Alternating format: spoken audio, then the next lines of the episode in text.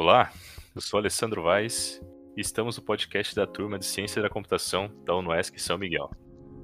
Hoje falaremos sobre o reconhecimento facial e para isso temos o nosso colega Alan para responder algumas perguntas. A forma como a gente paga os produtos vem mudando a cada geração. O dinheiro espécie foi substituído pelo cartão e depois as carteiras digitais pelo QR Code e agora a nova tecnologia é o reconhecimento facial.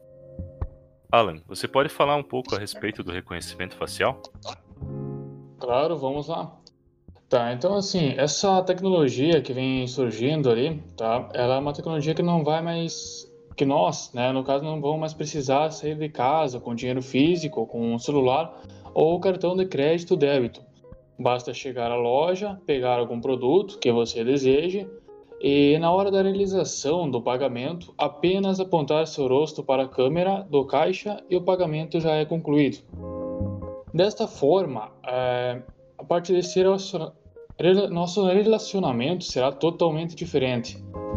É, estamos automatizando tarefas e priorizando a comunicação online, e principalmente a utilizar novos hábitos de compras.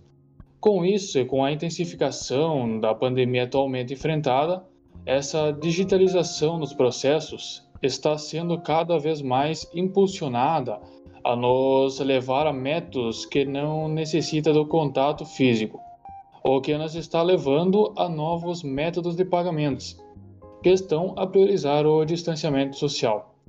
O que está a mudar não é apenas o fato de que essas tecnologias estiverem em contato físico, é evitar o contato físico, mas sim pela praticidade, facilidade em ter processos mais simples, sem burocracia e ainda mais sem filas.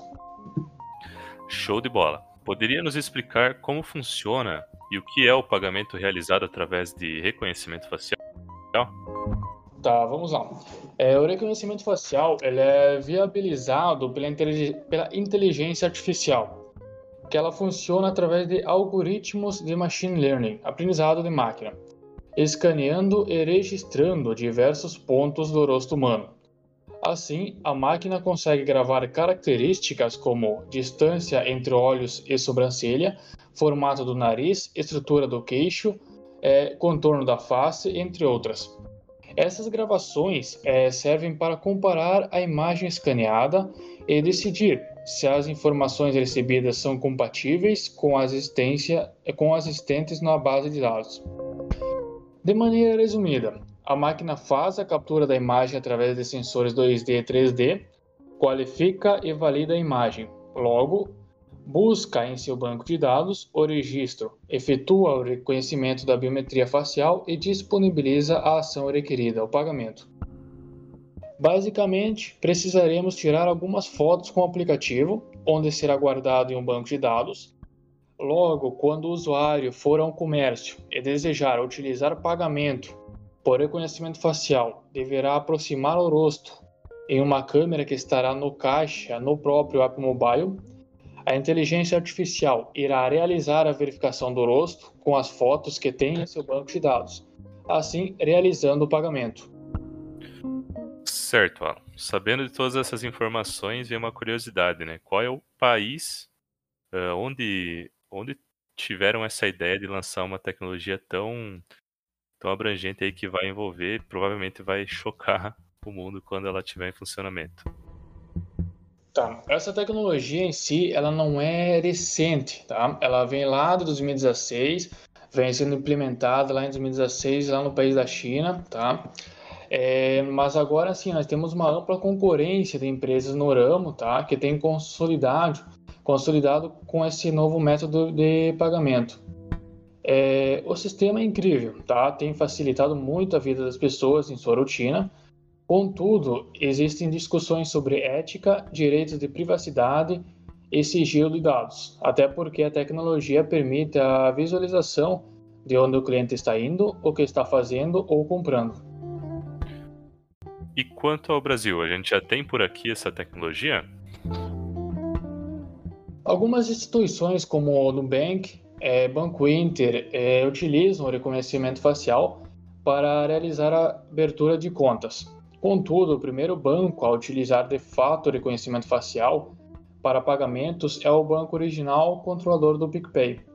Já temos locais que estão sendo implementados essa tecnologia, que é o caso de um café no Brooklyn, na zona sul de São Paulo, no qual o usuário do PicPay eh, eles realizam um pedido, se posiciona em frente à câmera do tablet e após o reconhecimento facial e a confirmação da identidade, o atendente libera a cobrança para o aplicativo do cliente, que recebe a notificação para confirmar o valor da compra.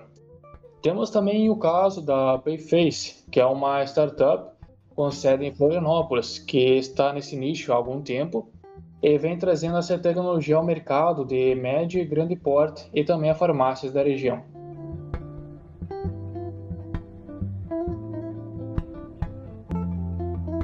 Então, Alan, ah, como você falou bastante aí da tecnologia, você pode resumir alguns benefícios para quem deseja apoiar esse mercado do reconhecimento facial? Tá. Um dos benefícios que nós temos é a praticidade. É, nós não vamos mais precisar validar senhas ou utilizar cartões ou apresentar até mesmo o celular no momento do pagamento, o que vai facilitar nossa rotina e nas transações mais práticas. É, vai diminuir o tempo em filas, tá? Método, esse método de pagamento com como dinheiro e cartões, eles demandam mais tempo para validação. O reconhecimento facial faz com que as compras sejam muito mais rápidas e também a redução de custos. É, com sistemas seguros, varejistas conseguem diminuir gastos, consequentemente, é, consequências de fraudes e vazamento de dados indevidos.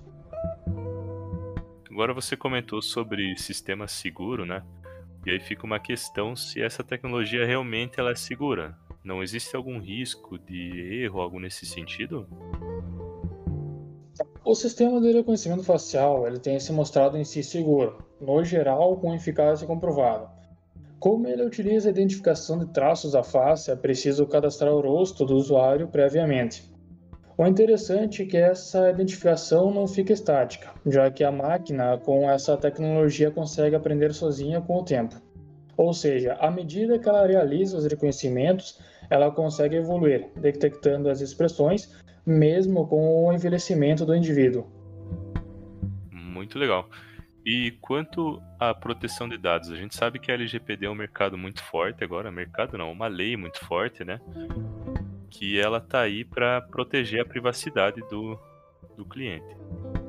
Como é que vai ficar a LGPD com essa coisa de reconhecimento facial? Porque o indivíduo vai ser reconhecido onde é que ele for, né? O objetivo da LGPD é fornecer proteção, privacidade, transparência e liberdade para as pessoas decidirem como querem que seus dados sejam ou não usados, ou seja, coletar, armazenar e utilizar dados das pessoas por empresas públicas e privadas. Precisa do aval do dono desses dados. Por exemplo, as pessoas poderão saber quais informações uma empresa possui a respeito delas, o número de documentos, orientação sexual, opção religiosa e política, dados biométricos, etc., além de também poderem solicitar que seus dados sejam retirados do sistema de determinada empresa. Ah, isso é importantíssimo, né? Então, Alan, eu acho que deu, deu para a gente ter uma boa ideia do que é o reconhecimento facial. Eu agradeço aí pela participação, agradeço a quem ouviu até aqui e a gente vai ficando por aqui, né? Até a próxima. Um abraço.